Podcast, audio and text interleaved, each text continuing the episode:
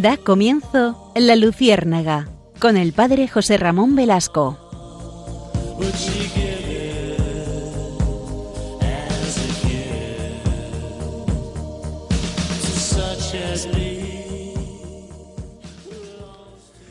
Corría el año de 1931. Nos encontramos en España, donde Clara Campoamor, diputada por el Partido Radical, impulsa el voto femenino hasta lograrlo. Es verdad que eh, no solamente se logra el voto femenino, sino existen otros reconocimientos para las mujeres, como la igualdad jurídica o el derecho al divorcio. Estamos en 1931. A este sufragio universal y este derecho a las mujeres a votar se opuso el Partido Socialista, que ya existía, por supuesto.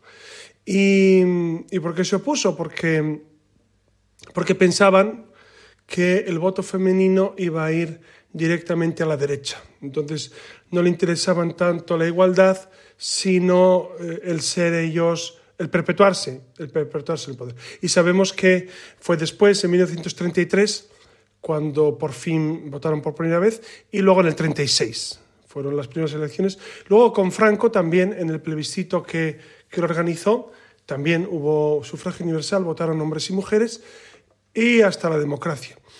¿Por qué les traigo esta, esta noticia que ustedes seguramente conocen? Y este dato que quizá no les parezca pues, muy relevante. Yo creo que sí es relevante. Es, nos encontrábamos en, esa, en ese feminismo de primera generación, en esos momentos a, a inicios del siglo XX en el que realmente eh, se vivía a nivel social precisamente esa igualdad absoluta entre el hombre y la mujer lo cual ahora nos parece absolutamente lógico y razonable. ¿no? Y en este programa de la Luciérnaga vamos a hablar precisamente sobre esa igualdad que Dios quiere, que Dios ha propuesto, que Dios cuando nos creó hombre y mujer nos propuso como seres eh, de la misma dignidad, de los mismos derechos, etc. Y en este 8 de marzo pues es necesario seguramente recalar en este punto. Por eso, muy buenas noches, soy José Ramón Velasco y quiero estar con ustedes en este rato para, para debatir con ustedes este aspecto que me parece esencial. Me parece esencial porque precisamente, precisamente el gobierno de nuestra nación de España, eh, digo, digo esto porque el programa se escucha también fuera de España, eh, en nuestro gobierno, pues eh, las últimas noticias del último fin de semana eran precisamente que se quieren quitar todos esos techos de cristal, Techos de cristal se refiere a esa realidad subrepticia y escondida de, vetos que tienen las mujeres, según lo que dicen eh, los que defienden ese techo de cristal, vetos a alcanzar puestos de gobierno. Por eso, el presidente de gobierno ha propuesto el, sábado, propuso, el sábado pasado, propuso eso, equiparar siempre hombres y mujeres en los comités de dirección, en los trabajos, que siempre haya paridad, etcétera, etcétera. Claro, bueno, esto es un anuncio, un anuncio abuela pluma, porque luego en la realidad hay oficios, profesiones, donde son más las mujeres. Por ejemplo, eh, hay más juezas que jueces, hay más enfermeras que enfermeros, hay más maestras que maestros. ¿Deberíamos equiparar todas esas profesiones? ¿Deberíamos hacer que sean el 50%?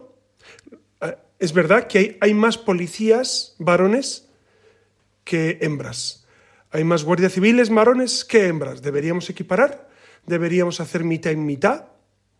La gran pregunta es, eh, ¿eso, eso es, eficaz? Por ejemplo, en la policía, en los bomberos, eh, en cuerpos de seguridad, en el ejército sería lo más eficaz? Es una pregunta que les lanzo ahí y que, y que bueno, está abierto el debate. Me sorprendió hace unos, unos meses, años más bien, el obispo José Ignacio Munilla, que es, que es muy querido por Radio María porque tiene su programa Sexto Continente y es, y es referente para, pues para muchos de nosotros, efectivamente, tuvo un programa sobre precisamente esta realidad, y saben que el obispo Munilla, José Ignacio Munilla, suele hablar con claridad sobre las cuestiones que la Iglesia defiende. No defiende su opinión, sino la opinión de la Iglesia, y esto es encomiable, es encomiable, porque, porque realmente eh, es un hombre pues, que mm, con su valentía defiende la realidad de la Iglesia. Y en 2018, es decir, hace cinco años, hablando precisamente sobre esta realidad, del feminismo. Eh, feminismo se entiende como igualdad y ahí está y estamos totalmente eh, consensuados, no hay problema. No hay problema en reconocer, y la Iglesia nunca lo ha negado, esa igualdad en derechos y deberes entre hombre y mujer. E, eso, eso es un tema que es indiscutible. Somos iguales ante Dios, que es lo importante. Dios nos hizo perfectamente iguales hombres y mujeres. Ante la ley somos iguales. Entonces, eh, el problema es que hay una radicalidad que, se ha ido incrustando en la sociedad. Y, entonces José Ignacio Monilla decía unas palabras que a mí me impresionan cuando las escuché. Decía, em, el feminismo radical o de género está propuesto desde una ideologización de la política y de la sociedad. Y continuaba, el demonio ha metido un gol desde sus propias filas a la causa feminista. Es decir, eh, el, demonio está detrás de muchos de los postulados que defienden eh, esa, radicalización, esa ideologización, porque eh, el feminismo radical o de género tiene como víctima a la propia mujer y a la verdadera causa femenina. Continúa diciendo el obispo Munilla, es curioso cómo el demonio puede meter un gol desde las propias filas. El feminismo al haber asumido la ideología de género, se ha hecho una especie de harakiri, de harakiri, es decir, un autosuicidio. Eh, y el prelado continúa diciendo que el feminismo radical defiende el aborto libre y gratuito, el, aborto que sabemos que daña no solamente al niño que muere, que es evidente, sobre todo a la mujer, sobre todo a la mujer que ha abortado, así como el lesbianismo, el bisexualismo, está en contra profundamente del sentido del ser mujer. Por eso, e, en países como en China, eh, se utiliza fundamentalmente eh, ese aborto para que no nazcan mujeres, o se, usaba, porque se han dado cuenta que eso va en contra del desarrollo económico. Y eh, el, obispo José Ignacio Munilla insistía, como les digo, en 2018, que existe un problema de fondo el abuso hacia las mujeres existe. Existe el abuso que nace desde una concepción machista, en la que ese abuso de la fuerza y del poder por parte del hombre y de ciertos hombres se convierte en un auténtico pecado contra la mujer. Y, esa es la realidad que estamos, que estamos padeciendo, hombres y mujeres. Y el cristianismo, continúa eh, el obispo Munilla, ha prestado un gran servicio a la dignidad de la mujer.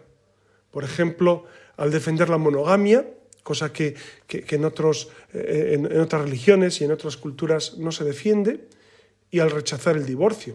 El hecho de que alguien pueda tener cinco mujeres, continúa el obispo, reduce a la mujer a una condición casi de objeto, casi de objeto. Bueno, estas palabras, que como ven son fuertes, sobre todo cuando nuestro querido obispo José Ignacio Munilla hablaba, el demonio ha metido un gol desde sus propias filas, es evidente, es evidente. Y, José Ignacio Munilla tiene, tiene em, la cualidad de decir con claridad, suma claridad, lo que muchos piensan y no se atreven a comentar. Por eso, en este programa vamos a hablar de ese feminismo tal como la Iglesia lo entiende. Y cuando digo la Iglesia digo 21 siglos de cultura católica. ¿Cómo han entendido el feminismo? Porque hoy, hoy día este programa se emite el día 8 de marzo, que es el Día de la Mujer Trabajadora, que si ustedes recuerdan, este día hace unos cuantos años era, bueno, un día eh, pues especialmente interesante para felicitar a todas las mujeres, porque todas las mujeres son inmensamente trabajadoras, tanto las que trabajan fuera de casa como dentro de casa. Pero no pasaba de ser eh, una jornada en la cual, eh, sobre todo las mujeres sensatas, decían, no, no, si es que nuestro día es los 365, no solamente el 8 de marzo. Pero hoy en día se ha ideologizado de tal manera que, se ha convertido en una suerte mm, de jornada para reivindicar lo más radical y lo más contrario al humanismo cristiano de ese feminismo. Ustedes saben que, como les decía, ese, ese feminismo, ese sufragio femenino nació en, en España, fuera de España antes, en 1931 y desde entonces se han ido conquistando eh, muchas, eh, por muchas fronteras. Es verdad que hoy que tenemos ya la cuarta ola del feminismo, no tiene nada que ver con aquel, aquel, aquel feminismo de los años 30 lo defenderían eh, cualquier persona con racionalidad y sentido común, es decir, que las mujeres voten en las elecciones del mismo medio con los hombres, eso es absolutamente sentido común.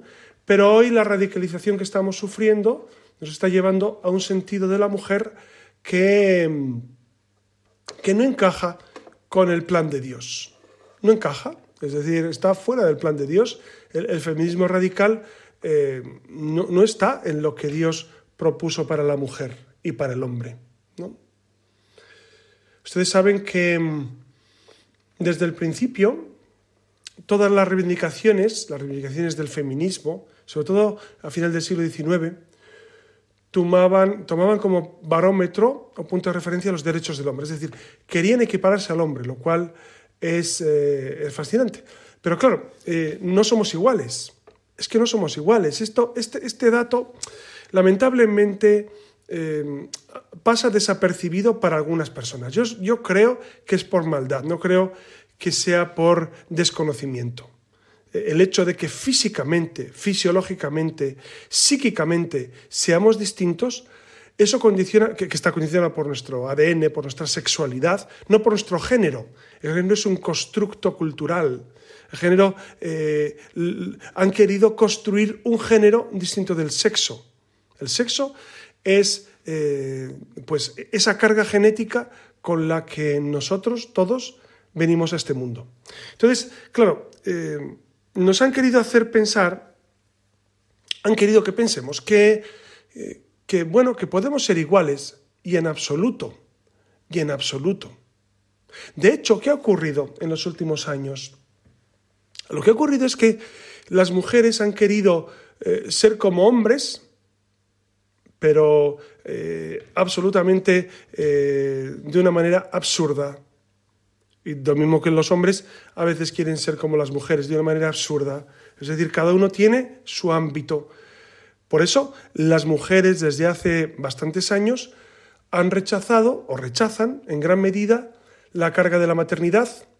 Porque dicen, los hombres no la tienen, pues nosotros tampoco.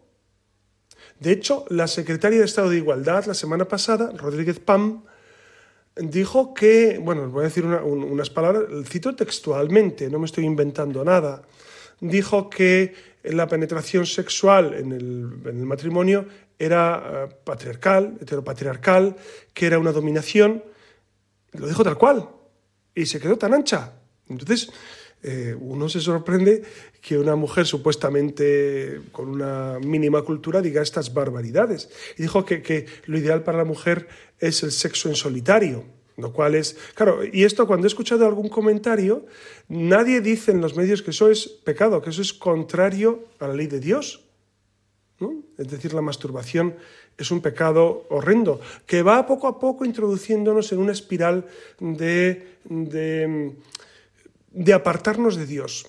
en el fondo de toda esta realidad, de esta supuesta igualdad, de este feminismo radical de, la generación que estamos viviendo, ¿ustedes no notan, como yo, que hay una profunda separación de la voluntad de Dios? ¿Que se rechaza el plan de Dios? ¿La maternidad, por ejemplo? Por eso, hoy en día las feministas radicales reivindican el derecho a un embarazo optativo, a ser dueña de tu cuerpo. Claro, eh, fíjense, ser dueña de mi cuerpo.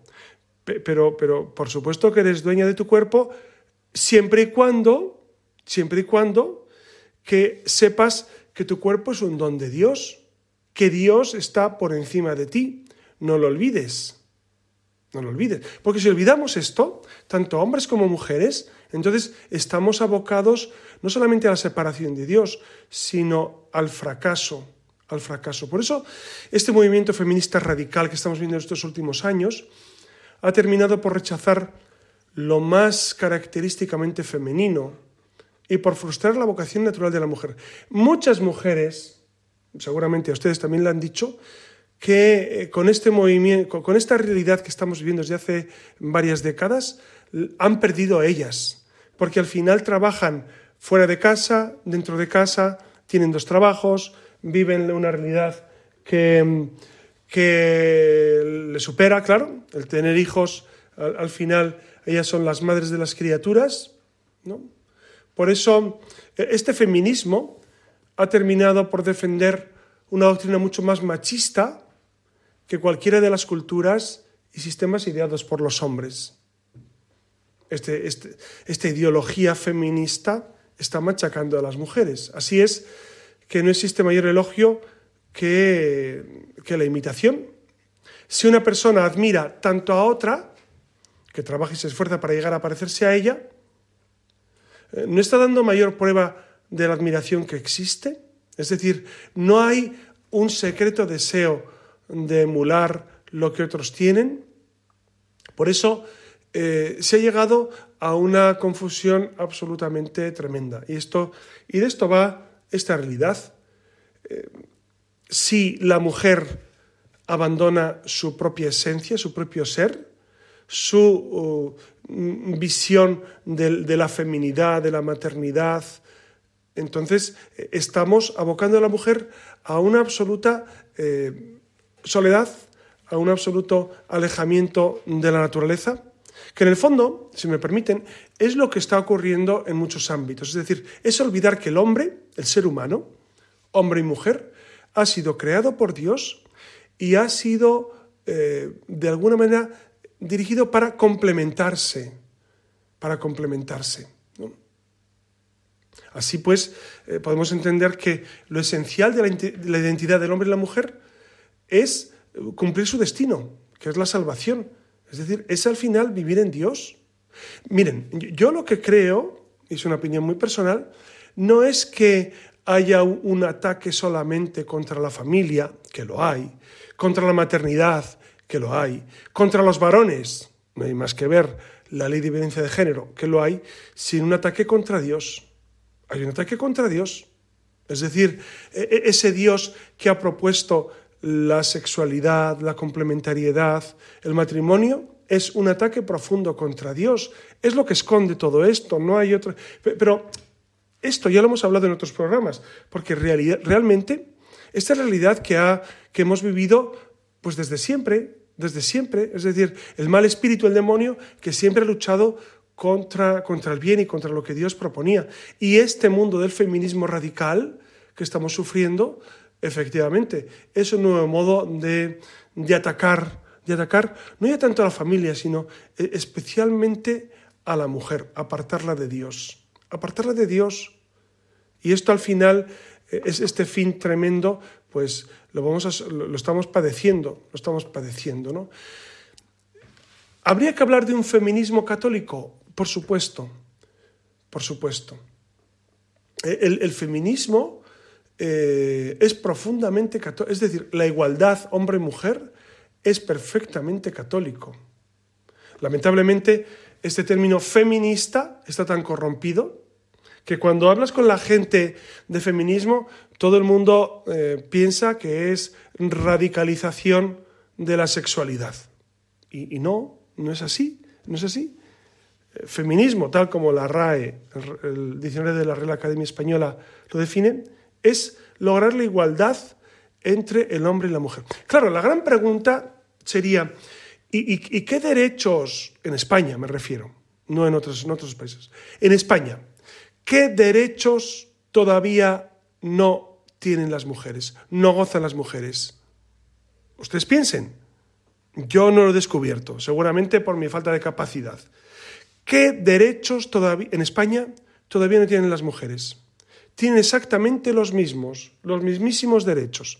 Es más, cuando hablan de, sueldos, de, retribuciones por trabajo, si usted trabaja en la empresa pública, los, es decir, los salarios están tasados, seas hombre o mujer. están tasados, es decir, no se puede... Una empresa privada es distinto. En la empresa privada, un empresario puede necesitar para su empresa un tipo de, persona y por eso los varones quizá rindan más o las mujeres rinden más y paga más a las mujeres porque rinden más en ese tipo de trabajo. Es más, un empresario puede pagar lo que él crea, eh, salvando el salario mínimo interprofesional, por supuesto, que eso está ahora muy de moda y nos vamos a meter en ello, pero pagando lo justo puede pagar más a una mujer que a un hombre, o viceversa, o viceversa. Yo no he entendido nunca esto de, la igualdad de los salarios porque en la empresa pública es absolutamente ilegal. Tú tienes que pagar lo que el Estado dice que a ese funcionario hay que pagarle y no hay más vuelta de hoja. Y en la empresa privada el empresario paga lo que quiere, siempre salvaguardando precisamente ese salario mínimo, lo que quiere, seas hombre o mujer. ¿Dónde está el problema? Yo no lo he visto, no lo veo. Quizá ustedes en sus comentarios saben que pueden poner sus quejas, comentarios, em, lo que quieran a la luciérnaga.radiomaría.es. Yo estoy abierto a, a repensar todas estas cosas, pero como no me acaba de encajar, como no me acaba de encajar todo lo que estamos viviendo, pues por eso, por eso se lo cuento, por eso lo digo tal cual. Si les parece, vamos a tener, vamos a tener un, intermedio musical. Eh, no podíamos dejar de, hablar de la Virgen eh, precisamente en este programa sobre este feminismo, en este 8 de marzo. María, que es el prototipo del ser humano, fíjense, no solo de la mujer, del hombre, el prototipo, ¿no? la bienaventurada, la que logró nada menos que ser madre de Dios, madre de Dios. Entonces, este, ¿qué, más título para una persona, para una mujer, que ser madre de Dios, infinitamente más que todas las el resto de las cuestiones. Si les parece, vamos a escuchar a Pavarotti. Saben que Pavarotti lo he traído en varias ocasiones porque me fascina. Y cantando precisamente la de María de Schubert, dirigido por Subin Meta, que es un gran director. Subin Metas, eh, ustedes recordarán que fue el director de. dirigió em, la orquesta y a los tres tenores. Recuerdan que en los años 90 cantaban los tres tenores, Carreras, Pavarotti y Plácido Domingo. Bueno, pues Subin Meta dirige en este caso la orquesta y a Pavarotti y vamos a escucharle porque es fascinante.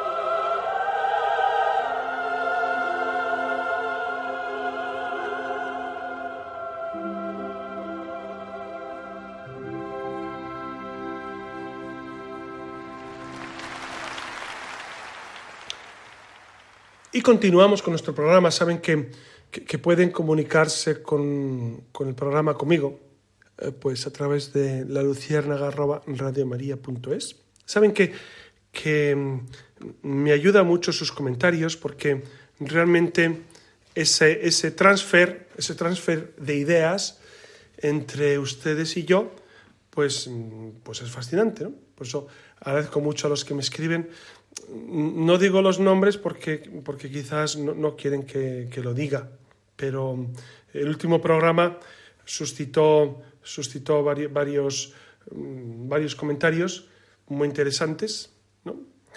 Repito, no, no, voy a decir los nombres porque, porque efectivamente no, no sé si, si los interlocutores quieren saberlo.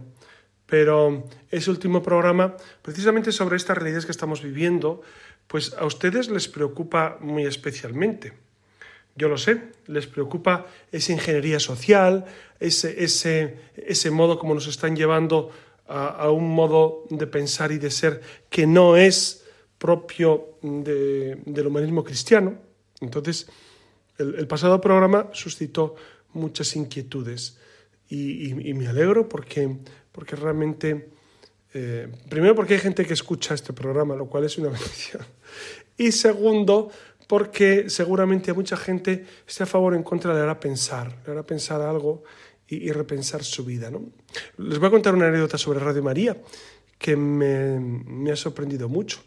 Me dijo una persona el otro día que yendo en el coche, a estas horas de la noche, imagínense, ¿no? Pues que no podía conseguir eh, sintonizar con una emisora y escuchó este programa. Y entonces al escuchar el programa, pues bueno, lo dejó porque no podía conseguir otra cosa, casi casi por descarte, pero que le sorprendió, le sorprendió. Es verdad que Radio María a mucha gente le sorprende, le sorprende para bien. Algunos dicen, bueno, es que Radio María es, es una radio demasiado directa a un público, demasiado, digamos, pegada a, pues, al humanismo cristiano, a la Iglesia Católica, pues efectivamente, gracias a Dios tenemos Radio María, tenemos Radio María, gracias a Dios. Y, estoy convencido de que hay mucha gente que lo escucha y mucha gente a la cual le hace mucho bien. Bueno, pues seguimos, si les parece, con este, con este feminismo católico, feminismo católico que es, que es real, ¿no? Que es real.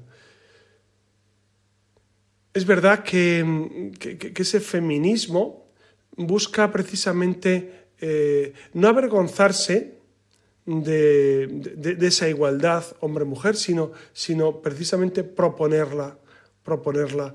Y, al proponerla, eh, pues no, no pueden, no, el feminismo católico no puede transigir con muchas de las formas actuales de feminismo. De hecho, fíjense, eh, estamos viviendo tal alboroto con respecto al feminismo que, que ni siquiera los feministas, digamos, clásicos, están de acuerdo con las leyes actuales del Ministerio de Igualdad, por ejemplo.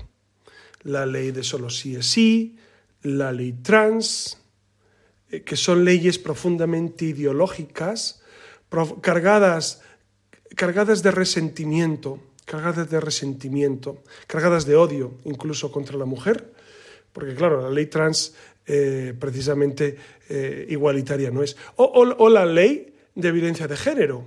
La ley de violencia de género es una barbaridad que seguimos sufriendo. Bueno, yo no, pero, pero muchos ciudadanos la siguen sufriendo. Yo, la sufro de manera vicaria, ¿no? Porque, porque me preocupa todo lo que le pasa a la gente. Pero la libertad de género es una auténtica salvajada, es una barbaridad. Es lo más antigualitario del mundo. Si usted es hombre, tiene todas las de perder si le acusan de violencia. No hace falta que haya demostración. No hace falta que nadie demuestre que usted eh, ha, hecho mal a una mujer. Usted va a la cárcel directamente, por lo menos al calabozo unos días y después ya veremos. Es decir, e, es quitar absolutamente la posibilidad de, que, una persona se defienda, de, considerarle inocente, inocente de entrada. Entonces es anticonstitucional totalmente. Yo no sé cómo, cómo, cómo pues la gente sigue, sigue viviendo esta realidad como si tal cosa. La ley de identidad de géneros es, es, es un absurdo contrario al sentido común. Y seguimos ahí, y seguimos tratando. Los españoles, la verdad, me impresiona la capacidad de aceptar cosas absurdas que tenemos.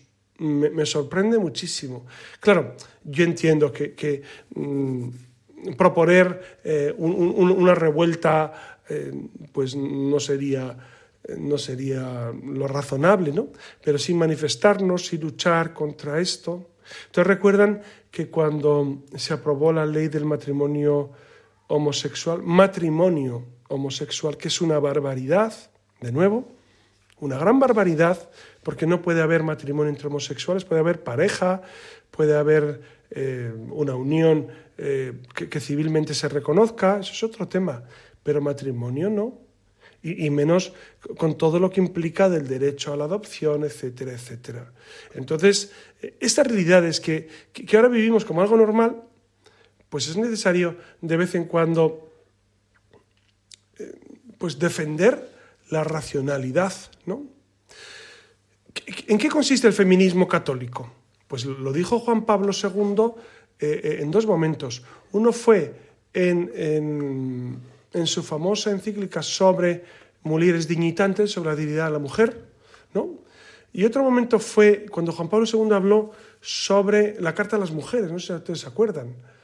Hace el, el 29 de junio del 95, ya va para 30 años, que se celebraba la cuarta conferencia sobre la mujer en Pekín, pues eh, Juan Pablo II habló de nuevo sobre el papel de la mujer, porque la, mujer está siendo un campo de batalla en el que la ideologización se está cebando de manera especial. Por eso San Juan Pablo II habló claramente sobre estos temas. y él decía que este feminismo católico consiste en aplicar el principio cristiano de igualdad y poner en práctica la doctrina de la Iglesia. Debe centrarse en defender a la familia. La familia es esencial, la familia es, es, el fundamento de toda la sociedad. Y poner en práctica la doctrina de la Iglesia sobre este tema. Porque, miren, la familia es el objeto principal de los ataques. Bueno, como les decía, yo creo que va más allá. El principal objeto de los ataques es el cristianismo. Esto eh, cada vez lo veo con más nitidez. Ya no es tanto la, la familia sería un medio, la mujer es un medio, la sexualidad es un medio para lograr el fin, que es atacar a Cristo y a la Iglesia. ¿no? Y es verdad que los ataques vienen por, por ese desprecio que tiene esa sociedad individualista y economicista, como parte de ese feminismo extremo que rechaza la maternidad, y, las obligaciones que conlleva esto. ¿no? ¿Cuántas ayudas hay a la maternidad en su comunidad autónoma? En su... ¿Verdad que hay casi ninguna? ¿Verdad que, que, los políticos a veces se quejan, curiosamente, algunos, algunos, de, de, esa falta de fecundidad, del relevo generacional, de que los puestos de trabajo serán ocupados por inmigrantes, de que en el futuro las, la seguridad social no, será, no podrá ser costeada por falta de mano de obra. Y sin embargo, nadie, nadie en, el arco parlamentario, desde la izquierda a la derecha, se está preocupando de fomentar la natalidad, de fomentar la familia, de ayudar a que las familias realmente tengan una ayuda a todos los niveles. O hay, hay ayudas, pero escasísimas, escasísimas para todo lo que supone eso. ¿No les parece sospechoso? Esto ya lo dijimos el otro día, pero ¿no les parece sospechoso que en la Iglesia nosotros aboguemos precisamente por esta realidad y sin embargo en la sociedad pues no se haga caso de este punto que a mí me parece esencial?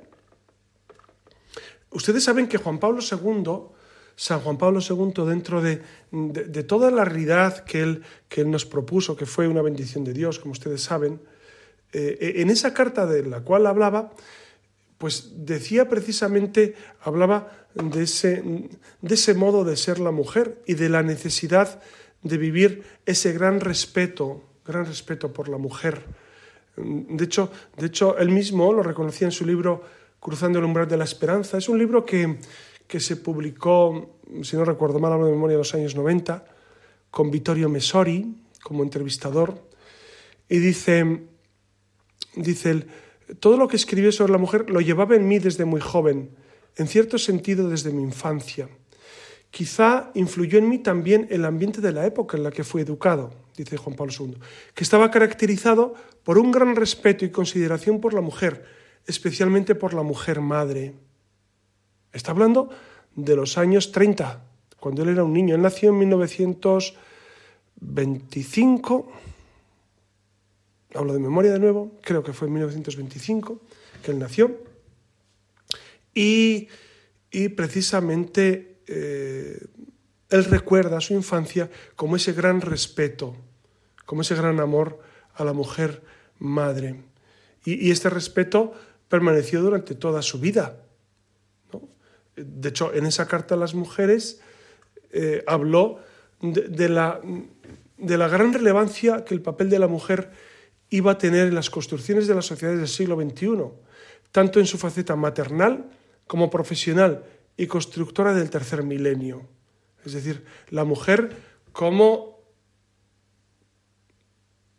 agente especial en esos tres ámbitos.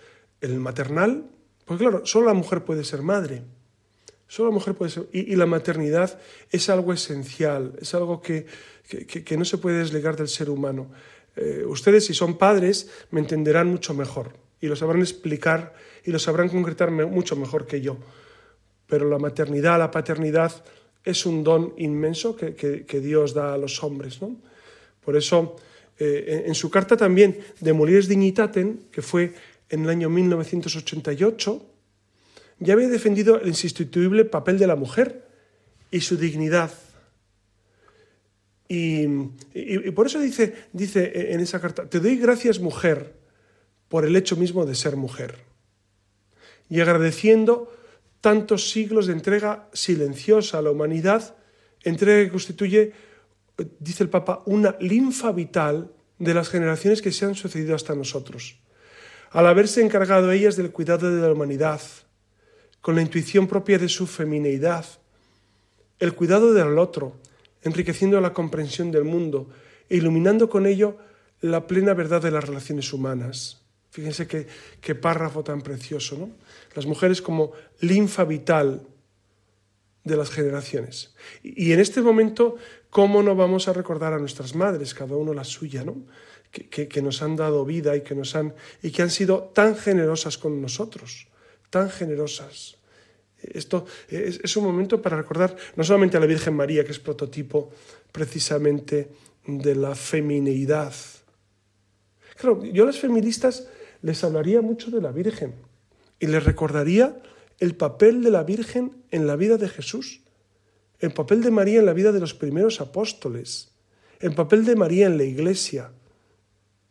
Fue esencial. E, e, es decir, María era la que recibió a Cristo muerto al bajarlo de la cruz. María es la que, la que sabe estar firme y fiel al pie de la cruz. María es la que acompaña a los apóstoles en esa espera de Pentecostés, la que, la que reúne a los apóstoles. María está presente, este dato es importantísimo, en la efusión del Espíritu Santo en Pentecostés. Este dato es, es absolutamente esencial, es esencial. María es prototipo de la mujer en la iglesia, que tiene su misión, tiene su su encargo, tiene su, modo de estar y su modo de ser.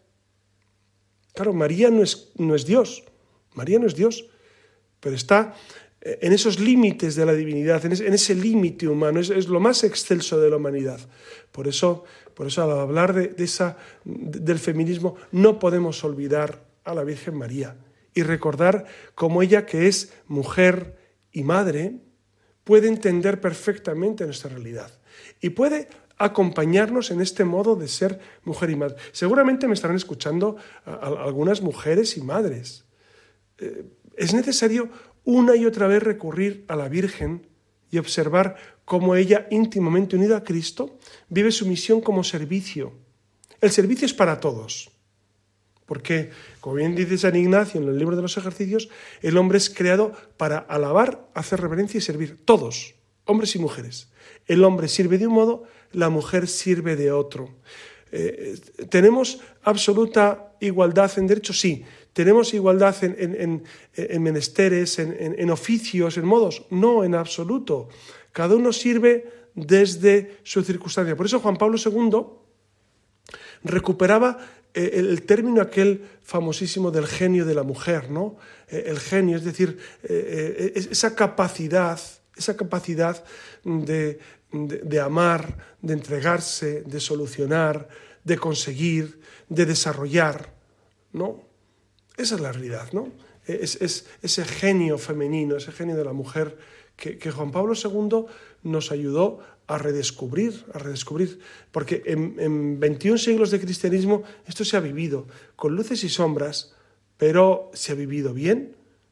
Por eso eh, es necesario recuperar una y otra vez ese sano feminismo católico, e, es, esa igualdad entre hombres y mujeres que, nos, que nos equipara y que nos hace vivir una realidad. Al final Dios no nos va a preguntar, como dice San Pablo, en el cielo los hombres no necesitarán mujer ni las mujeres marido, porque todos seremos ángeles de Dios.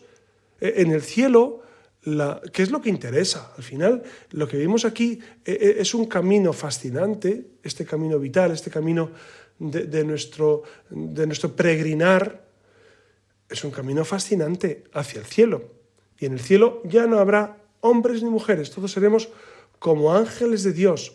Por eso es necesario recuperar esta realidad recuperar el, auténtico feminismo, el auténtico feminismo que brota de dónde? Brota de ese amor profundo al Señor que nos hizo hombres y mujeres iguales. Hombres y mujeres iguales. Por eso, eh, ojalá que nosotros en este día, en este día de, pues de la mujer trabajadora, la mujer en general, que, que ya sé que muchas de ustedes dirán, hombre, es que eh, que se dedique un día a la mujer es un poco absurdo. Pues yo también lo veo. Es decir, la mujer trabajadora tiene que ser todos los días y el hombre trabajador todos los días. Pero bueno, no está mal que haya un día especialmente sensible con esta realidad y que evitemos absolutamente eh, esa, guerra de géneros que al final, que al final no ayudan, no ayudan a la misión que Dios nos propone. Dios nos propone hacer un mundo mejor. Dios nos propone hacer una familia como la, familia de Nazaret.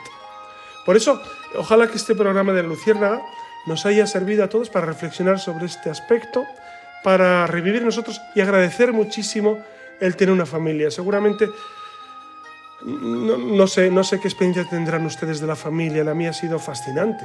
Mi familia, eh, desde mis padres, mis hermanos, etcétera, ha sido una experiencia fascinante, ¿no? Vivida desde Dios. Por eso, agradezcamos al Señor que ha hecho las cosas tan bien, ¿no? que nos ha hecho iguales hombres y mujeres, iguales en dignidad, iguales en ansias de santidad, iguales en la capacidad de amar a Dios y a los hermanos. Eso, eso es lo más grande que tenemos. Por eso vivamos esta realidad con intensidad. Y nada más, que descansen y les doy mi bendición en el nombre del Padre y del Hijo y del Espíritu Santo.